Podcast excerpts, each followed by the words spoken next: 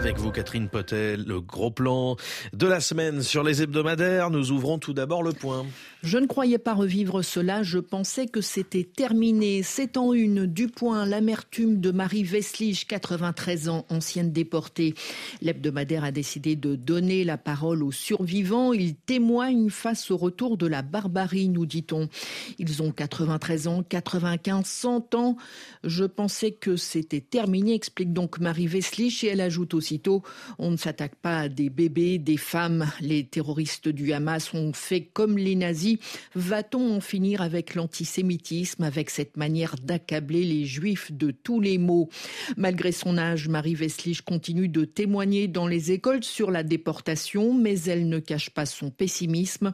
Aujourd'hui, on assassine un professeur parce qu'il montre une caricature de Mahomet, dit-elle. On fuit ce pays et je crois qu'on a raison. J'ai deux petits-enfants qui vivent à Londres et à Washington. J'en suis très contente. Quitter la France pour un havre de paix, une atmosphère insouciante, c'est justement ce qu'ont fait ces dernières années Rivka, Ellie ou encore Yael, qui ont choisi Montréal, au Canada. Ils pensaient avoir trouvé un refuge où poser définitivement leurs valises, raconte M, le supplément du monde. Mais l'embrasement au Proche-Orient après le massacre perpétré par le Hamas en Israël a allumé des feux jusqu'au cœur du Québec. Il y a eu des coups de feu contre deux écoles juives montréalaises, des cocktails Molotov contre une synagogue et deux centres associatifs juifs. Mais ce sont les mots et les slogans scandés dans les rues à chaque manifestation organisée en soutien au peuple palestinien qui ont heurté le plus profondément les juifs de Montréal, précise l'hebdomadaire, notamment les appels publics d'un imam à l'extermination du peuple juif. Et ce n'est pas tout dans les grandes universités montréalaises, poursuit M.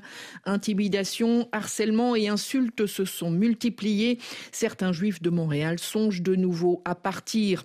J'ai besoin de réfléchir à un plan B, explique Rivka, chercher un endroit perdu où ma famille et moi pourrions vivre paisiblement. À la une de l'Obs, à présent, la photo d'un homme en campagne pour les élections européennes de juin prochain. Cet homme, c'est Raphaël Glucksmann qui conduira la liste du Parti socialiste. Peut-il créer la surprise s'interroge l'hebdomadaire qui semble tout acquis à sa cause et pour qui Raphaël Glucksmann reprend le flambeau de la gauche progressiste et européenne, mais aussi clairement anti-mélanchoniste.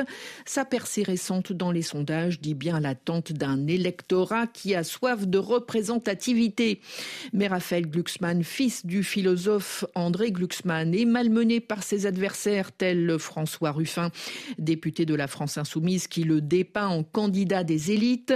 Réponse de l'intéressé, je ne suis pas sorti de Sciences Po pour aller au forum de Davos. Je suis allé au Rwanda, en Géorgie, en Ukraine. Je ne suis l'obligé d'aucune classe sociale ni d'aucune cause politique. Mais même dans son camp, on lui rappelle ses origines. Un député PS juge ainsi qu'il est trop bien né depuis tout petit. Il est beau, intelligent, riche, il a tout. C'est un enfant gâté de la politique. Son défaut, c'est qu'il ne joue pas assez collectif. Les journaux du dimanche font leur une sur la crise agricole en France. Agriculteurs, demain le siège de Paris s'interroge le journal du dimanche qui est allé à la rencontre d'agriculteurs excédés, nous dit-on. Excédés mais populaires. On est applaudi de tous les côtés. S'étonne Florian qui veut y croire. Si ça bouge, je pense qu'il y a énormément de choses qui vont changer en France. C'est peut-être le moment. La tribune dimanche de son côté préfère traiter la crise sous l'angle politique avec en une la photo de Gabriel Attal dans une cour de ferme. Pour la tribune dimanche, c'est déjà l'heure de vérité pour le Premier ministre. Enfin, Paris Match consacre une dizaine de pages à la princesse de Galles. Et oui, Kate est hospitalisée depuis plusieurs jours et l'hebdomadaire ne cache pas sa préoccupation parlant d'un mal inquiétant.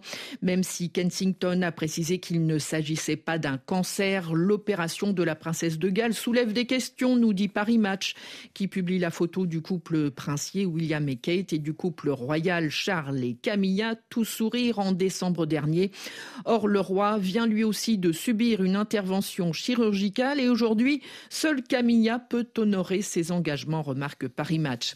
L'hebdomadaire ajoute avec, semble-t-il, une pointe de regret que les tabloïds britanniques, qui seraient sans doute capables de briser le secret sur la santé de Kate, n'essaient même pas de spéculer. Un secret royal décidément bien gardé. Catherine Potet, merci beaucoup. La revue de presse, on vous retrouve vendredi prochain.